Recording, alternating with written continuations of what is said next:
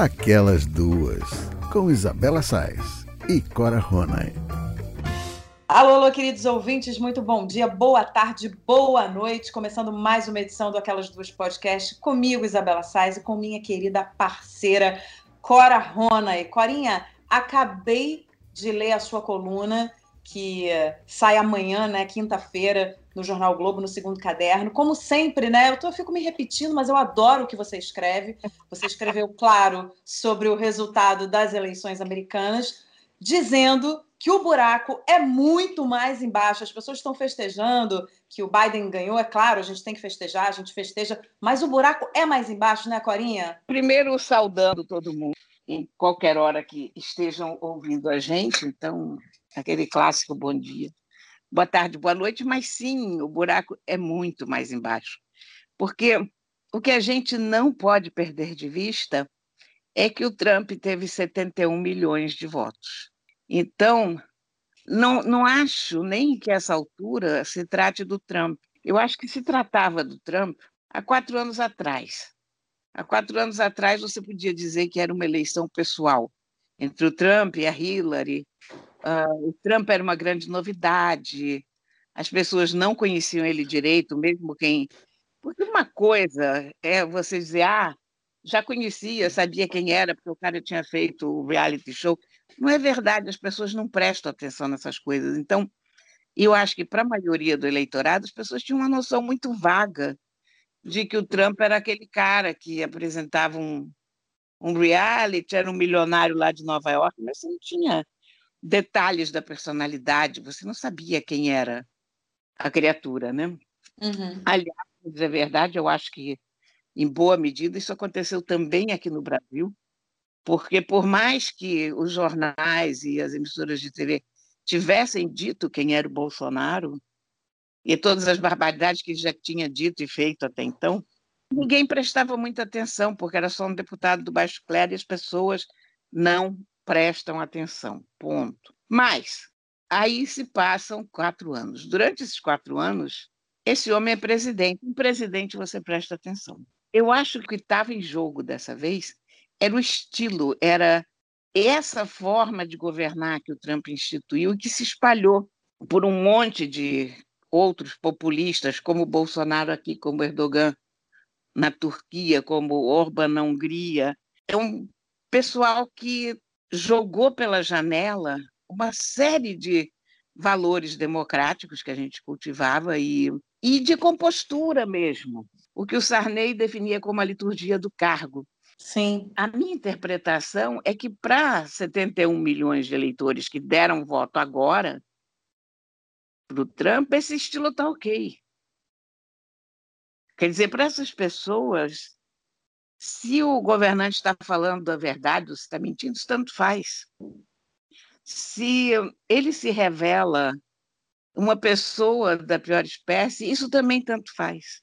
É muito complicado a gente aceitar isso, mas é por aí. É, agora tem uma coisa, Corinha, que me chama, me chamou muita atenção, né, acompanhando o desenrolar aí das eleições americanas, que é é, a gente comemorou o fato né, do, do Biden ter, ter ganho as eleições. É claro que isso é muito melhor do que o Trump ganhar, mas tem esse aspecto, claro, sem, sem a gente esquecer desse aspecto que você falou. Olha quanta gente votou no Trump, né? Isso não é um bom sinal, mas as pessoas começaram a, a comemorar de uma maneira eh, até ingênua, assim, ah, agora, agora o mundo vai tomar outra direção. Eu acho que a Não, gente vai. vai. Pois é, então, eu acho que a gente vai lutar muito para que esse mundo possa tomar uma outra direção.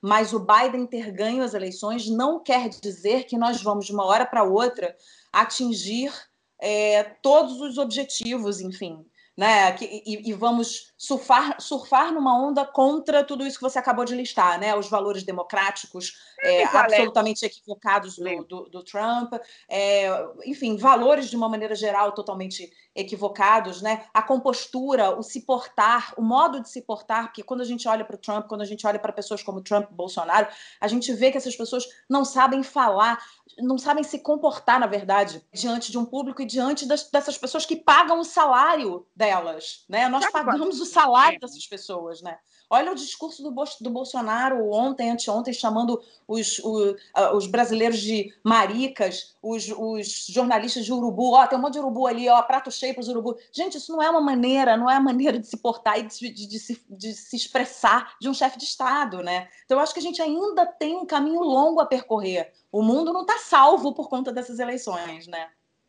Não, a palavra que resume isso é deboche. Um, há alguns anos, se um político fosse debochado, ele estava frito. Porque o deboche é uma forma de, de desdenhar muito vulgar, muito cruel, muito muito debochado, o que, que a gente quer dizer. Né? É vulgar, é, é, é pouco empático, enfim. Agora, dessa vez, o que estava em questão na eleição americana, a meu ver, era o seguinte: até que ponto a gente quer lidar com o deboche, até que ponto um presidente pode ser um debochado? Exatamente. E um presidente, para nós, não pode ser debochado. Porém, para 71 milhões de americanos, pode. Eles estão perfeitamente contentes com aquilo. É, isso é desesperador.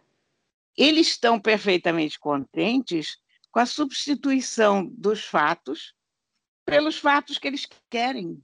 Quer dizer, um jornal diz alguma coisa que eles não gostam sobre a pandemia, o uso de máscaras, vacinas, então eles começam a ler sites pouco recomendados da internet, sites duvidosos, que trazem as notícias que como eles querem ver. Ah, não preciso usar máscara. Ah, vacina é uma coisa ruim por aí, sabe? Quer dizer, é uma, é uma coisa maluca. É um desserviço à humanidade, né? É, totalmente é. Só que não se esqueça que a humanidade é composta por também esses 71 milhões de pessoas que deram voto ao Trump. Sim. Dizer, a gente fica achando que a humanidade é representada pelo Albert Schweitzer, pelo Nelson Mandela ou pela Marie Curie. Não. A humanidade é Trump. É. Porque veja o esforço sobre-humano que foi feito nos Estados Unidos pelos militantes, ativistas, um, campanhas para que o Biden conseguisse se eleger. Uhum. E o Biden não é o salvador da pátria, o Biden é apenas um homem comum. Quer dizer, o esforço que se faz para que uma pessoa absolutamente comum tome o lugar de um ogro. Olha, isso diz tanto a respeito da humanidade e é muito deprimente. A gente perde um pouco isso de vista porque a gente está tão empolgado que o Biden ganhou, porque ainda assim é uma vitória esplêndida. Você imagina mais quatro anos de Trump, claro. o mundo não aguentava, porque na medida em que o Trump perde, perde o Bolsonaro, perde o Duterte, Sim, esse movimento todo perde, né? É, perde força. Todos os populistas de direita, né? Sim. Se eles tivessem sido reforçados, ganhado, ganhado o reforço da vitória do Trump, a gente estava frito. Claro.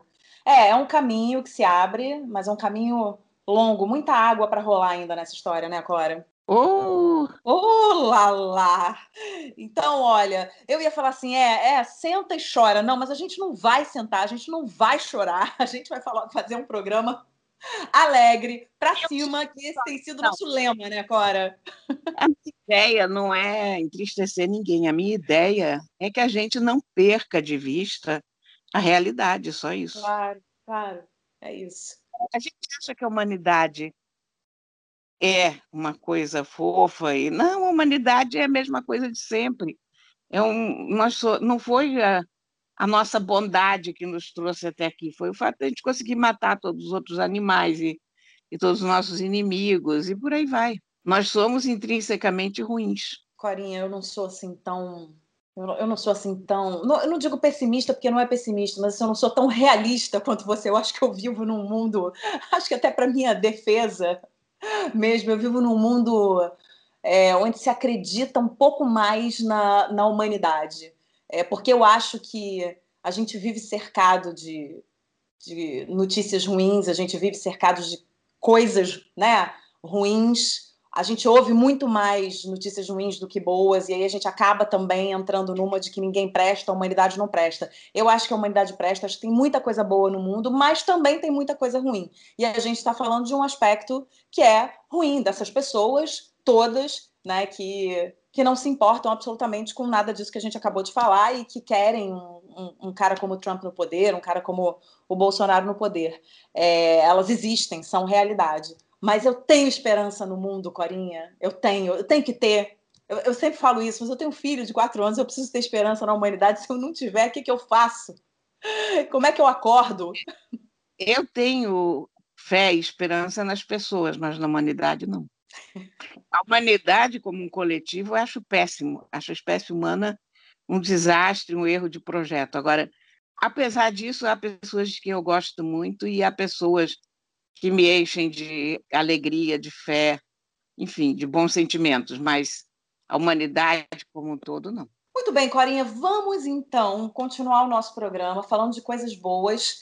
A gente tem um programa hoje dedicado a, ao tema casa. A gente vai falar de home office, a gente vai falar de, da nossa relação com com a nossa casa, como, como isso mudou durante a pandemia. A gente começa falando sobre home office, que na verdade é o monitoramento de home office. Muita gente continua né, trabalhando em casa desde março e o modelo parece ter vindo para ficar, pelo menos em parte. O gigante Facebook espera ter metade dos funcionários em trabalho remoto por tempo indeterminado entre 5 e 10 anos. Por isso, estimular e manter o colaborador motivado no trabalho remoto por tanto tempo é um desafio, assim como avaliar sua produtividade. Nós conversamos com a especialista em RH e gestão de pessoas, Sônia Garcia, que explicou como os gestores podem lidar com os funcionários nesse momento. Na pandemia, todos nós tivemos que ativar o modo sobrevivência e seguir. Então, para que um gestor possa exercer essa liderança motivacional, ele precisa mais do que tudo fazer vídeos, porque mais do que você mandar áudios e textos, o vídeo ele humaniza melhor as conexões, a interação com esse colaborador e aí, ele, quando liga, precisa já ter uma conversa agendada com uma pauta definida para que ele possa passar orientações. Falar do que é home, do que é office, né? É muito importante ouvir nesse momento. Então, perguntar sobre pais, sobre cônjuges, pets, crianças, como lidar com as coisas, ouvir para que possa se mostrar próximo, gerar valor nesse, nesse colaborador, né? Compartilhar dicas, leituras, séries, falar de insights que possam motivá-lo, principalmente falar de inovações, fazer coisas diferentes, proporcionar de repente uma sessão online de meditação, de yoga, lives importantes, elaborar um futuro promissor, falar a verdade, mas deixar esse colaborador seguro, não mostrar que essas coisas que a pandemia trouxe pode comprometer o trabalho dele, né? Falar a verdade e ser acima de tudo empático, estar presente, disponível para que possa passar essa segurança e dessa maneira trazer uma motivação dessa gestão que é tão importante nesse momento de pandemia. Mais uma novidade pode mudar a forma como lidamos com esse tipo de trabalho. Este ano, uma startup americana divulgou a inteligência artificial criada pela empresa, que permite calcular a rapidez com que os funcionários cumprem tarefas. Com isso, cada um recebe uma pontuação de produtividade e também dicas para melhorá-la. O funcionário até recebe uma nota de 0 a 100 no fim do processo. Antes disso, já existiam no mercado ferramentas que registram as teclas digitadas pelos usuários, os sites visitados e que até tiram fotos pela webcam a cada 10 minutos para saber se o colaborador está em frente ao computador ou não. Acontece que a condição de controle de produtividade, ela não deve exceder ao que já ocorria anteriormente na empresa. Cada gestor sabe qual é o tempo necessário para a execução de um projeto ou de uma tarefa diária, semanal, mensal, ou até as rotinas habituais. Então, a cobrança e o estresse, além do habitual, a que ele estava acostumado, pode gerar um desconforto e até fazer cair o nível de satisfação desse colaborador, afetando a sua produtividade. O melhor é se manter o que é bom para os dois lados para que seja uma relação ganha-ganha tanto para o empregador como para o empregado que está nessa condição de home office. A especialista também chamou a atenção para a possibilidade do policiamento configurar um assédio moral. É muito desagradável para um colaborador trabalhar se sentindo vigiado e policiado ao extremo principalmente se antes, na modalidade normal de trabalho extra home office, ele mantinha um bom relacionamento com o seu gestor. E com essa condição de trabalho em home office, também estão surgindo novas legislações para observações trabalhistas. Então, é muito importante que o gestor observe se isso não vai criar um assédio moral para esse colaborador. Porque, normalmente, se você tem prazos já pré-estabelecidos para cada uma das tarefas e essas tarefas são cumpridas regularmente, não existe a necessidade desse extremo policiamento. A melhor condição de você trabalhar é você ter uma satisfação pelo que você está fazendo, se sentir produtivo, útil para aquilo que você está prestando como tarefa e saber que a sua produtividade não vai cair em relação a isso. Olha, a gente agradece a participação da Sônia Garcia e lembra que, de acordo com a Lei Geral de Proteção de Dados, o monitoramento deve ser restrito a dados relacionados ao trabalho e as políticas de uso da informação devem estar claras para o funcionário. Em equipamentos pessoais, a empresa precisa pedir permissão para instalar programas. Corinha, essa história de monitoramento de funcionário em home office pode ser boa para algumas pessoas, mas eu acho que isso também passa pela confiança que você deposita em quem trabalha para você ou com você. Acho que a gente já está mais do que na era do empregador que quer o seu funcionário feliz, trabalhando no melhor horário para ele, e desde que ele entregue resultado, enfim, que ele faça a parte dele, não importa quantas horas, quando e onde ele trabalhou, deixou de trabalhar. Então, esse monitoramento não faz muito sentido para mim. É, parece uma patrulha em cima do funcionário e eu não vejo como isso fazer bem é, a, a pessoa que está trabalhando em casa. Eu acho que tem que existir novas formas, outras formas. A gente precisa pensar em outras formas de se monitorar, se houver realmente a necessidade de monitorar esse trabalho, mas acho que já, a gente já passou desse momento de, olha, você precisa trabalhar tantas horas, blá, blá, blá, e eu tenho que, sabe, ficar olhando você pela webcam para ver o que, que você está fazendo. O que, que você acha disso? Porque para mim não faz o menor sentido esse monitoramento.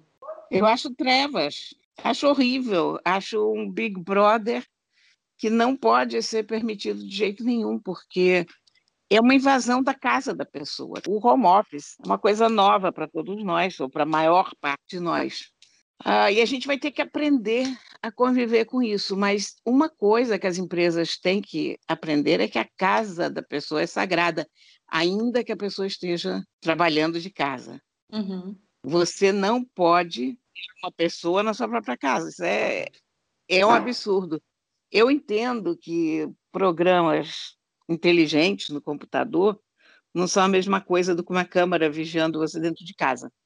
Mas eu, por exemplo, eu sou profundamente dispersiva quando eu trabalho e faz parte do meu trabalho isso porque é a dispersão que me dá ideias. Então, vou te dar um exemplo. Eu estou escrevendo, eu levo quatro horas para escrever uma coluna, levo um tempo enorme. Você não imagina quanto tempo eu levo para escrever uma coluna. Aí, enquanto eu estou escrevendo, eu vou tomar café eu cato um Pokémon, eu me distraio com alguma coisa que aparece no computador, eu faço carinho no gato, eu dou comida para o peixe. Tudo isso faz parte de um processo mental, porque eu começo a fazer essas coisas quando eu empaco em alguma frase ou numa palavra. A minha forma de desempacar é saindo do texto e fazer outra coisa, pensar naquilo longe do texto, porque se eu estou em cima do texto, eu não consigo ver além daquilo que eu escrevi, eu preciso ver além daquilo que eu escrevi. Então, se você olhar para mim, eu sou uma pessoa totalmente improdutiva, mas resta o fato de que há, sei lá, quase 50 anos eu estou vivendo do que eu faço. Então, então há, coisas que não dá para. O ser humano é muito variado, o ser humano é muito. Eu acho que o, o home office, como qualquer outro trabalho, deve ser contratado assim: você me entrega esse trabalho tantos dias, tantas horas, é pronto. É isso. E a pessoa que faça aquele trabalho dentro daquele prazo.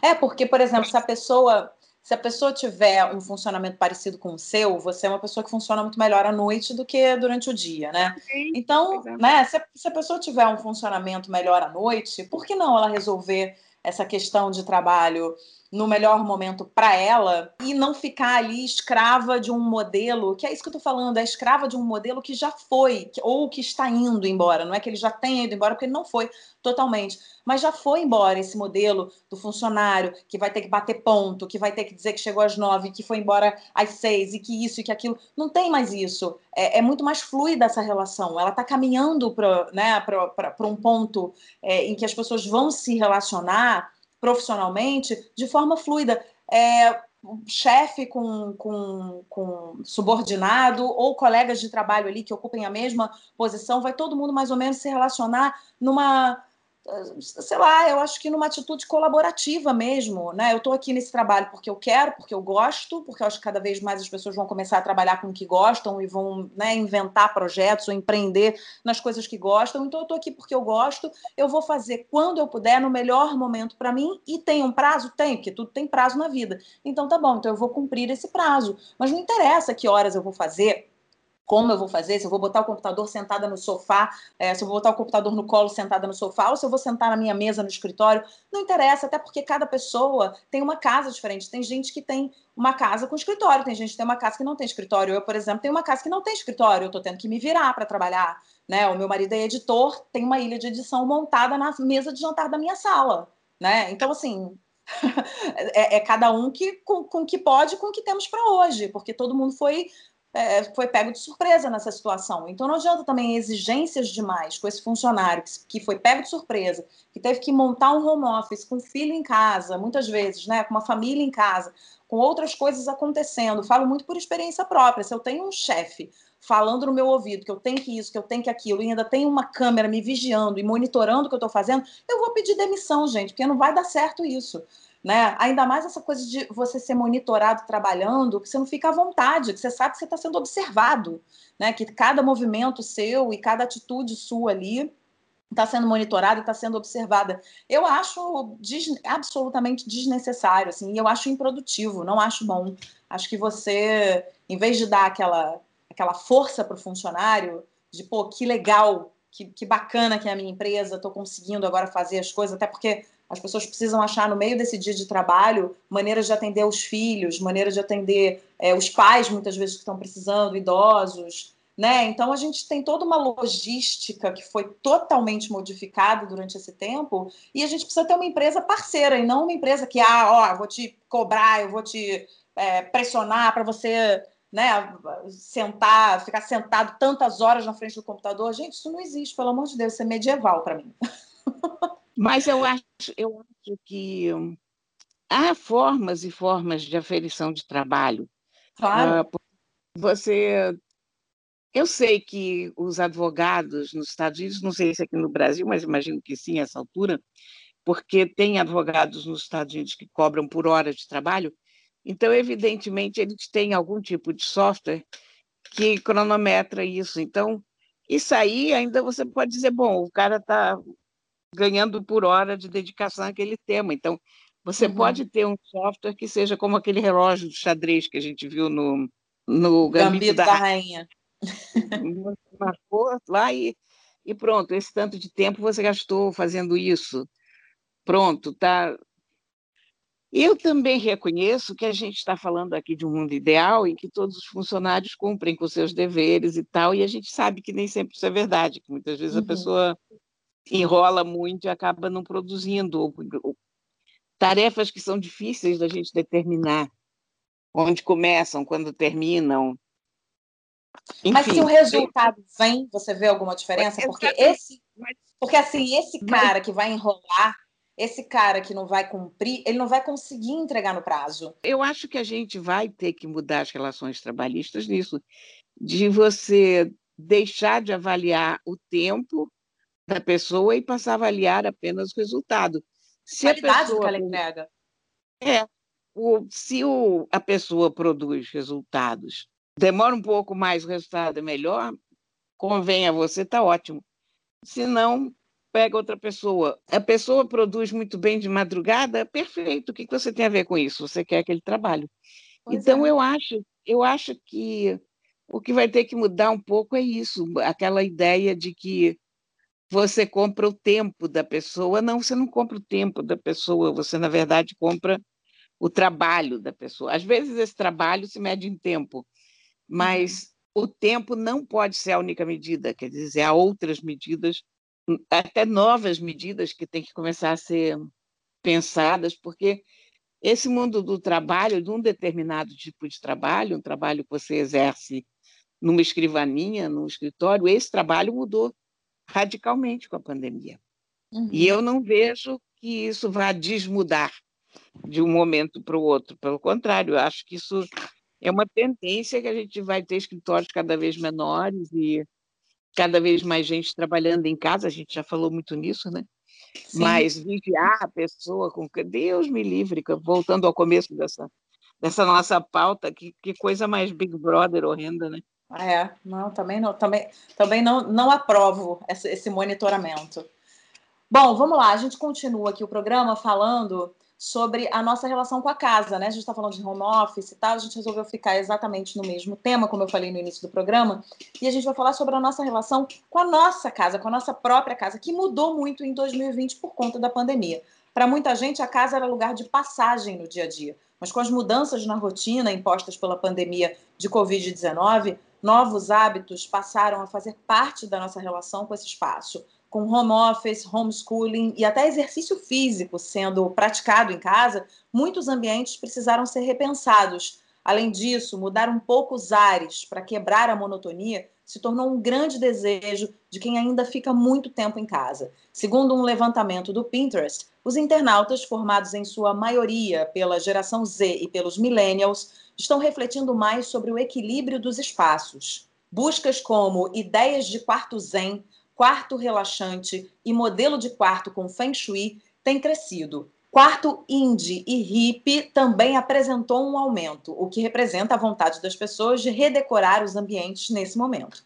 Além disso, a plataforma observou mais pesquisas relacionadas a novos cronogramas, rotinas e equilíbrio entre aparelhos eletrônicos e atividades saudáveis. O Faça Você Mesmo também ganhou muito espaço em 2020 e cria várias possibilidades de redecorar a casa sem gastar muito.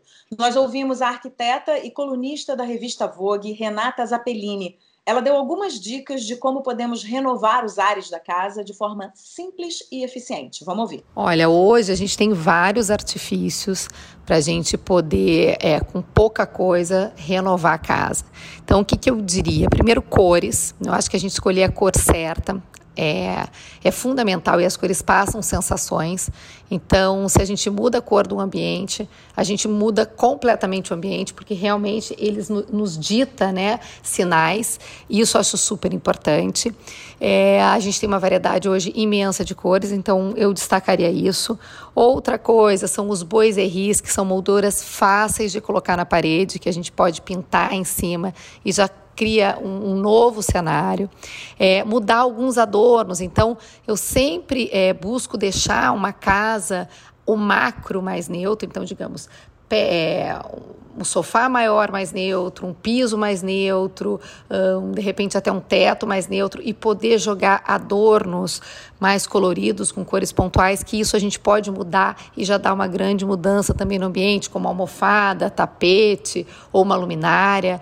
Então eu diria deixar a casa é, no grande, né, no macro neutro e mudar cores pontuais. E eu acho que a cor é um elemento muito forte para quem quer mudar e, e, não gastar muito. Então tem o cimento queimado, tem hoje uma, uma gama de cores muito bacanas para explorar. Nós também ouvimos o arquiteto Chico Gouveia, que contou sobre as mudanças na casa em 2020 e um novo serviço que ele criou durante a pandemia. A pandemia nos fez ficar trancados em casa observar mais e ter vontade de mudar. Eu mesmo na minha sala tinha uma parede com uma janela pequena, eu quebrei a parede, pus uma janela do piso ao teto para entrar luz. Na pandemia, é, eu inventei um tipo de serviço que eu estou fazendo agora, que é uma consultoria, como se fosse um médico.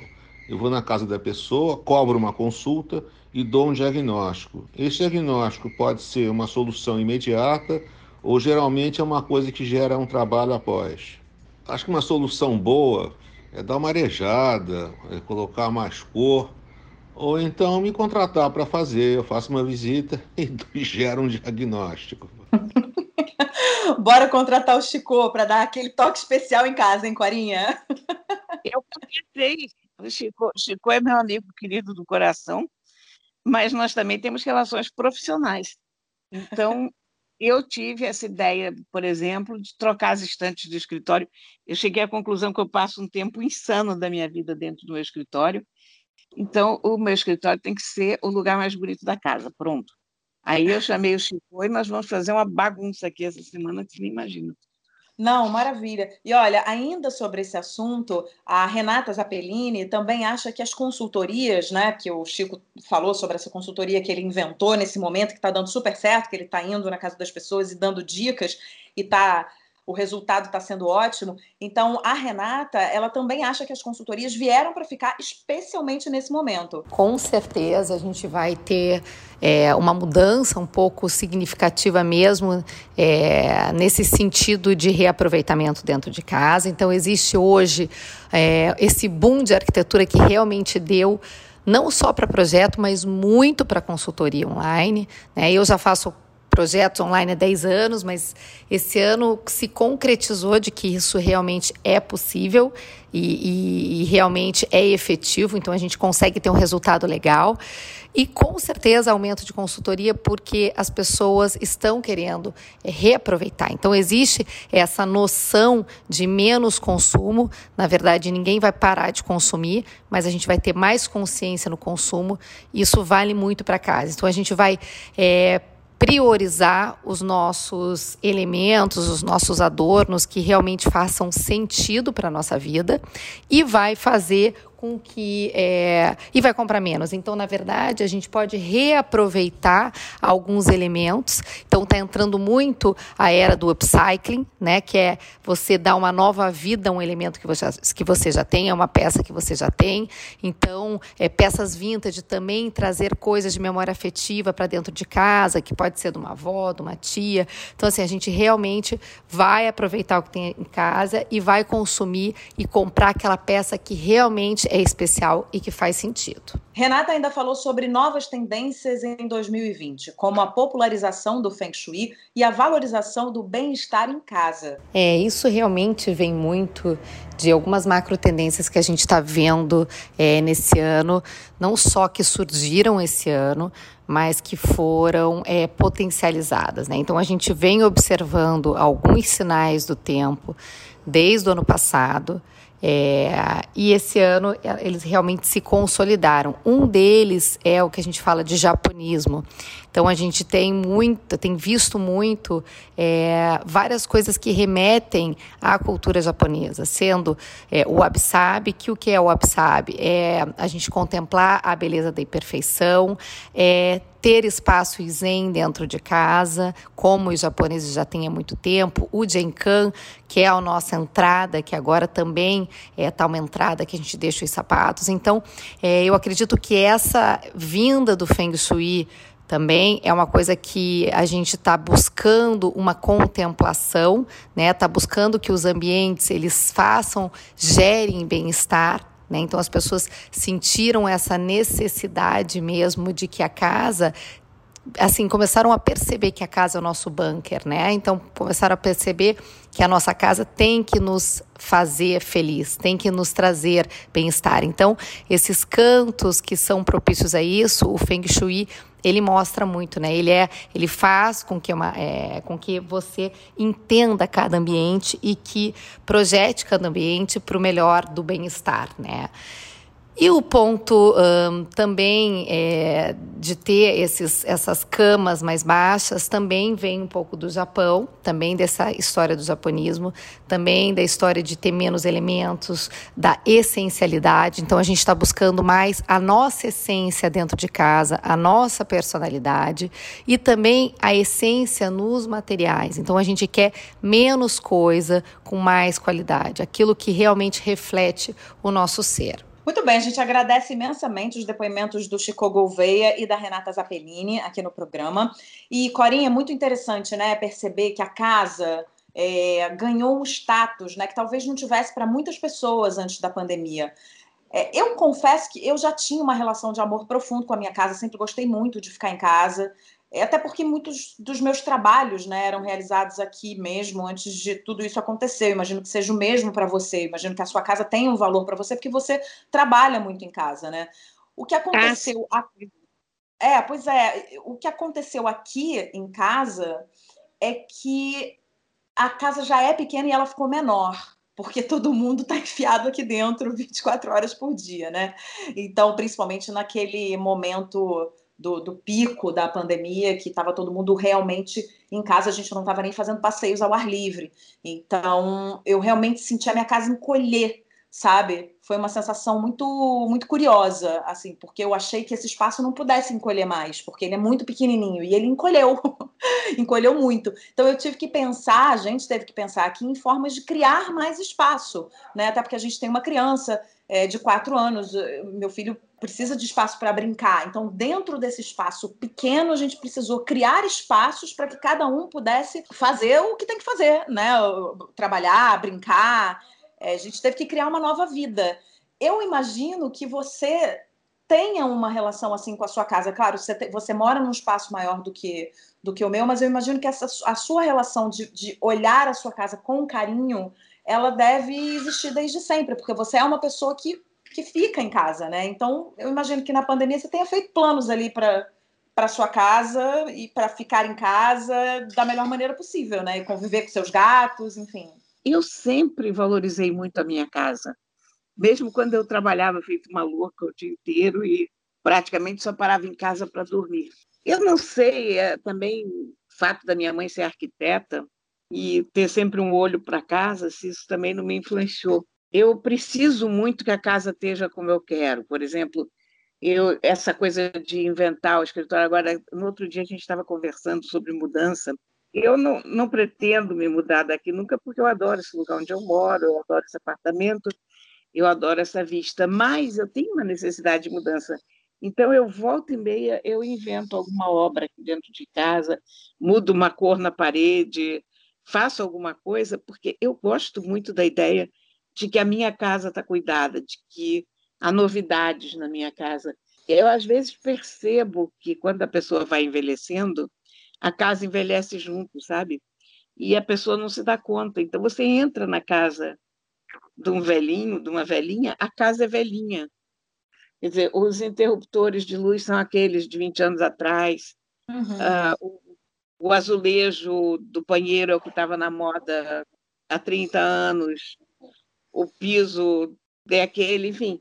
E eu, eu gosto de ter uma casa que seja parecida comigo, mas que ao mesmo tempo não entregue de cara quantos anos eu tenho. Sabe? Sei, entendi. Enfim, mas eu, eu, eu, eu, curto muito a minha casa e eu, eu gosto. Agora, claro que conciliar o gosto por uma casa bem arrumada com a presença de sete gatos nem sempre é fácil, né? Então, o que eu recomendo para quem tem gato é ter áreas de diversão para os gatos, botar prateleiras para eles andarem pela parede, né? É gatificar uhum. a casa, ter ter em mente que a casa é deles, porque eles ainda ficam mais tempo em casa do que nós. Eles não saem, eles não veem série na televisão, eles não leem livro, né? Então a diversão deles é a casa, a vida do gato é a casa. Então eles, eles precisam ter áreas que eles possam se manifestar, ser criativos, arranhar bem as coisas e tal. É, a manifestação, você está falando de animal de estimação, né? Eu tenho um cachorro e uh, o Mac aqui, a manifestação dele é olhar quando a coisa está muito confusa, quando está acontecendo quando estão acontecendo muitas coisas no mesmo ambiente, e isso é muito fácil de acontecer aqui, porque, veja bem, nós não temos muitos, muitos ambientes para onde nos espalhar por aqui. Então, quando está acontecendo muita coisa, assim, quando tem uma pessoa fazendo ginástica, outra trabalhando e o outro espalhando cartolina, jogando, jogando papel para cima, a maneira dele se manifestar, ele olha, ele olha meio assim de, de, de rabo de olho E eu tenho certeza absoluta que passa na cabeça dele assim, cara, eu vou sair daqui o mais rápido possível, porque todos enlouqueceram, não é possível isso. Onde é que eu fui me meter? E ele sai de fininho, ele é um cachorro muito tranquilo, então ele sai bem de fininho, e quando você vai ver, ele tá dormindo atirado lá na cama dele, ou então ele sobe, dorme, no, gosta, gosta de dormir no pé da nossa cama, vai estar tá lá no, no pé da nossa cama, mas ele com certeza, em algum momento, você vai ver que ele vai levantar e ele levanta, olha, você vê exatamente a assim, olha, aí dá aquela pausa, que é a hora que o pensamento vem, tipo, o que, que eu faço com esse bando de louco em casa, e vai embora. Mas, enfim, até os animais de estimação entram nessa reorganização da casa, né? Estou falando isso porque você falou dos gatos e realmente é, é, é, mais uma pessoa dentro de casa. Você tem mais oito pessoas, sete pessoas hoje, né? Sete é, pessoas. Aquário, pois né? é. E eu tenho o aquário pessoa... não atrapalha. O aquário fica quieto no canto dele. Quer dizer, o aquário não Sim. chega realmente a ser, a ser uma preocupação parecida, é outra coisa. Mas os gatos, sim. Quer dizer, então, tem muita coisa que eu abri mão aqui em casa para que os gatos fiquem à vontade. Prateleiras que eles gostam, não tem, não tem efeito em cima. Não é toda a prateleira que o gato quer, tem que prestar atenção nisso. Então, se você observar bem o seu animal, é perfeitamente possível você ter um, um monte de bibelô pela casa, de coisinhas, porque não é em todo lugar que ele quer ficar. Mas nos lugares onde ele fica, é fundamental que você deixe a área limpa para ele, né? Sim, claro, claro. E tem que ter, tem que ter distração para o gato, tem que, tem que ter coisas que estimulem ele, brinquedinhos. Por exemplo, na, nos cantos do corredor, eu boto arranhadores para eles. Eles adoram arranhar na parede. Então, isso já popa um pouco o sofá. Uhum. Porque eles preferem arranhar o arranhador. Enfim, enfim, e por aí vai. Quer dizer, você tem que ter estratégias de, de diversão para o bicho Sim. que vive com você. Fundamental.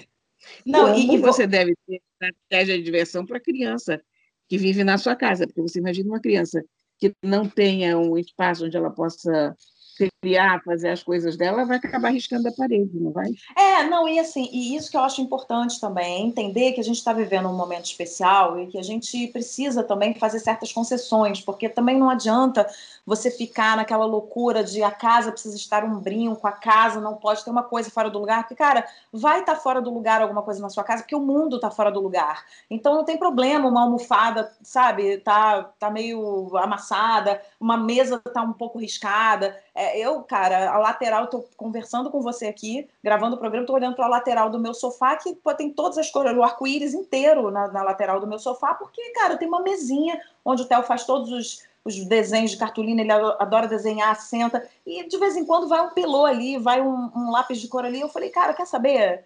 Eu não vou ficar a cada pilô, a cada risco do sofá. Olha o sofá, ao risco. Ai, meu Deus, como é que eu faço para proteger? É isso aí, entendeu? Vai ficar, o sofá vai ficar um pouco rabiscado. Quando der, quando a gente tiver grana, a gente vai e troca o negócio do sofá. Agora, não pode ficar nessa loucura de a casa precisa ficar intocada, um brinco, porque não é, não é esse o momento, né?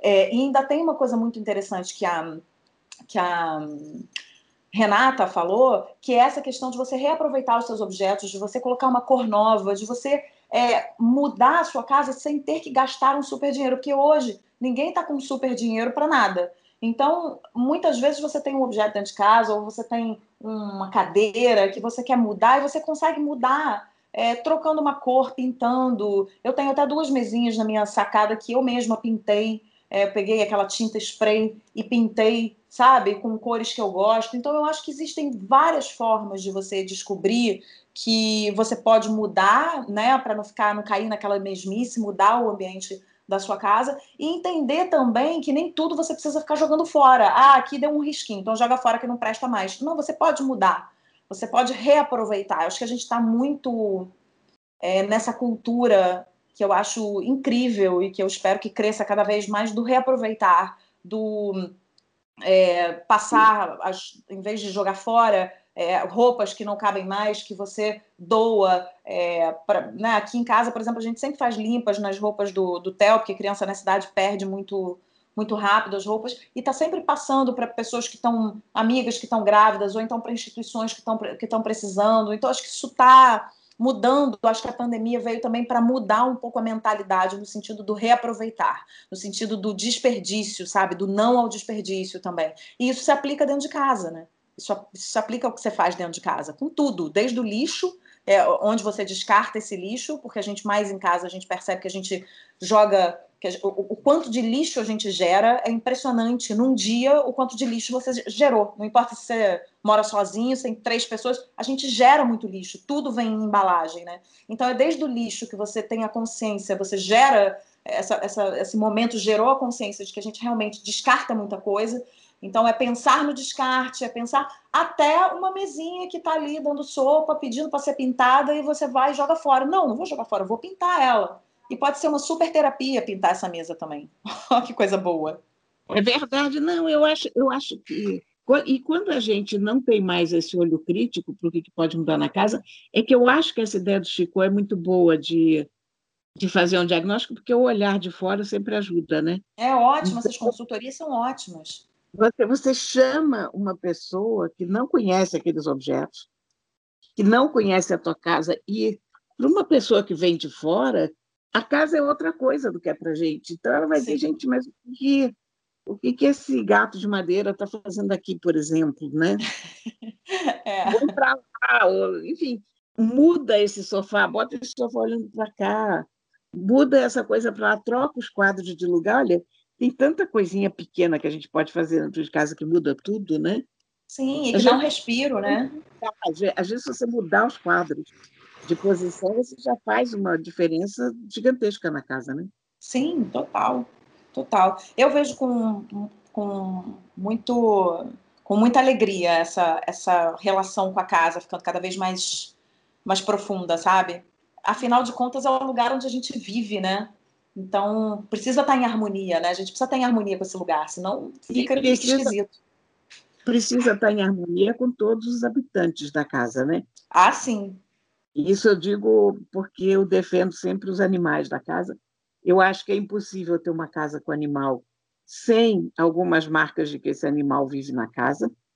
E acho que está na hora da gente parar de se preocupar se o sofá está arranhado ou, é alguma coisa assim, porque imaculado nunca vai estar. Só se Exato. você morar sozinha, dois adultos, mas aí para quê, né? Pensa, o que é um sofá diante de um gato? Não é muito melhor você ter a alegria de um bicho em casa? Claro, com certeza. É como a Renata falou num, num dos depoimentos dela, é ver beleza na imperfeição. Que Exato. eu acho que totalmente a favor do, do sofá arranhado, pronto. Sim, é isso. e viva o sofá arranhado! viva a parede descascada, que eu estou olhando para uma agora que está descascada aqui pertinho do rodapé. Olha, eu dou detalhes da minha casa. As pessoas vão achar meu sofá arriscado, minha parede descascada, as pessoas vão achar. Gente, olha, minha casa é bonitinha, tá? Mesmo assim, com essas imperfeições. A Cora já veio aqui, ela sabe disso, né, Corinha? Tua casa é linda, linda, linda. a sua também, muito linda, muito maravilhosa. Tem a capivara, tem dinossauro, olha só. É minha, casa, é... minha casa é caos, menina. Minha casa é um caos de coisas que foram se juntando ao longo dos anos. Não, gente, mas olha só, a gente entra na casa da Cora, tem um, um dinossauro que meu filho ficou apaixonado, um triceratops, tem uma capivara, tem gatos. O que, que você quer mais? Tem Não tem nem lugar para Cora ficar, de tanta gente que tem nessa casa. Olha, Corinha, chegamos ao fim do nosso programa. Não sem antes dar as nossas preciosas dicas. O que, que você manda? Olha, a minha dica hoje é de uma série. A série se chama O Jovem Sheldon. É uma gracinha. Sabe o Sheldon do, do Big Bang Theory? Sei. Ele, criança, como foi a infância dele com os irmãos, os pais e a avó. A avó é uma personagem fora do comum. É uma avó do Balacubá.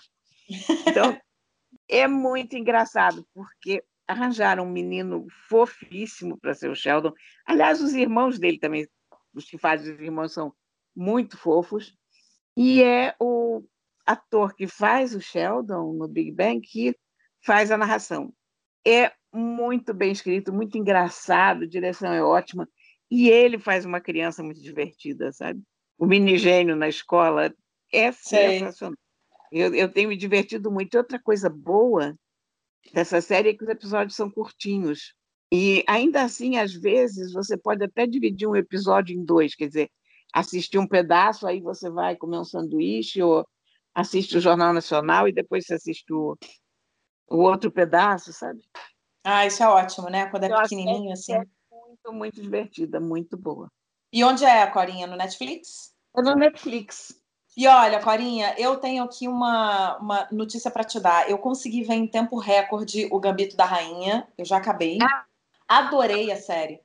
Adorei. A série é muito boa e, enfim, me chamou. Muitas, muitas coisas me chamaram a atenção, né? A gente já falou sobre ela, você inclusive deu de dica na semana passada. Muitas coisas me chamaram a atenção, como você falou, as atrizes, né? Tanto a menininha que faz ela pequena e depois ela um pouco maior e depois ela já na vida adulta. A atriz que faz a mãe também é muito boa, né?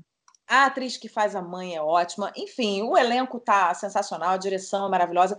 Duas coisas me chamaram muita atenção, que foi a direção de arte, que é muito, é. como é uma série de época, né? É. A direção de arte é muito importante para séries de época e me chamou muita atenção assim a direção de arte e a fotografia que é linda, linda, linda, linda. né? Em qualquer ambiente, sejam os ambientes internos, os, os externos, a fotografia é impecável e realmente é uma série de poucos diálogos, uma série de muitos olhares e como você falou, eu fiquei muito muito atenta a isso porque você já tinha falado, né? E como você falou, os atores estão muito afinados nos olhares e nas trocas silenciosas. São, são, são, são, muito especiais as trocas silenciosas entre os atores, né? É muito impressionante, porque ele é um filme com relativamente poucos diálogos. Sim. Mas é um filme com uma quantidade de sentimentos transmitidos o tempo todo, né? Exatamente, exatamente. E aí eu queria, a minha dica de hoje, como eu acabei de ver a série, eu vi o último episódio ontem, a minha dica é a trilha sonora da série, que também é excelente Excelente. Pois é, e tá no Spotify. Então, é só digitar lá o Gambito da Rainha. Na verdade, não vai vir o Gambito da Rainha, acho que vai vir The Queen's é, Gambit, provavelmente em inglês, né?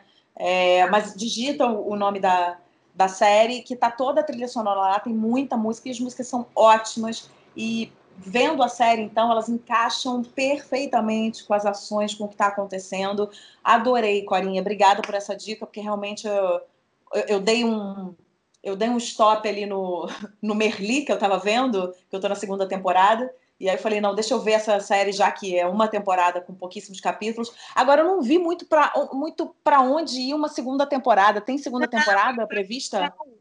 Ela, ela, ela termina de uma forma tão redondinha, né? Sim, total. Que a gente não imagina por onde é que eles podem sair.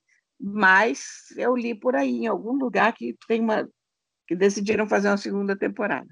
É, a não, ser que se abram uma nova, um novo enredo, né, dentro do mesmo é, tema, né? É, porque achei tão bem acabadinha que. Agora, falando em trilha sonora, eu tenho uma outra dica para dar. Oba, fala. É, o meu amigo Luiz Felipe de Lima, que é um músico espetacular, fez uma playlist para um bar em Lisboa. É um bar brasileiro que se chama Samambaia Bar. Uhum. Ele, o Luiz, Luiz Felipe, ele faz projetos musicais, ele conhece música profundamente. É um cara que conhece música brasileira como ninguém. Então, encomendaram a ele essa playlist com 100 faixas de música brasileira.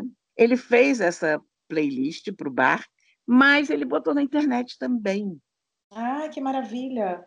Então, a gente tem uma playlist do Samambaia Bar Lisboa. Está no, no Spotify. Eu super recomendo a trilha sonora Felipe, porque esse cara é muito craque. Então, se você quiser fazer uma festa na sua casa, ou se você quiser passear uma música gostosa no ouvido, ou qualquer coisa assim, você tem Baden Powell, você tem César Camargo Mariano, você tem Johnny Alf, você tem Roberta Sá, tem Eduardo Dussek, Yamandu Nossa, Olha, maravilhoso. Hamilton de Holanda, Dori Caymmi, é uma uma lista absolutamente fenomenal, sabe? Tem Rosa Passos, Márcio Montarroios, olha, eu estou aqui rolando ela e estou babando, mas eu estou ouvindo essa lista aqui direto, e essa, essa playlist aqui, e, e fico encantada, porque como se você tivesse uma pessoa pondo música para você da melhor qualidade, né? Ai, que maravilha! Vou... Como é que é o nome mesmo? Diz de novo? Se chama Samambaia Bar Lisboa. Samambaia Bar Lisboa, ótimo. Vamos botar lá no nosso perfil do Instagram também a dica para o pessoal não esquecer. Olha, chegou o fim nosso programa. Nosso papo está muito bom, mas precisa acabar, né, Corinha? Como sempre. Ah, precisa, pois é. Olha, só avisar aqui para os nossos ouvintes que temos um perfil no Instagram, arroba aquelas duas podcast. Temos também a nossa lista no Spotify. Você pode ouvir essa lista da, da Samambaia, que a Cora acabou de, de dar a dica, e depois você emenda com a nossa playlist é, no Spotify, que é aquelas duas playlists. Você pode acessar e ouvir quando e onde você quiser. E se você gosta daquelas duas podcasts, o que, que você faz? Conta para os amigos, conta para a família, espalha por aí, não tem problema. Você pode fazer fofoca, que a gente gosta, tá? É isso, a gente volta na semana que vem. E Corinha, um beijo muito grande, enorme, gigantesco, com muita saudade. Eu também, meu amor. Vamos resolver esse problema em breve. Vamos, um beijo. Até semana que vem. Aquelas duas, com Isabela Sais e Cora Ronay.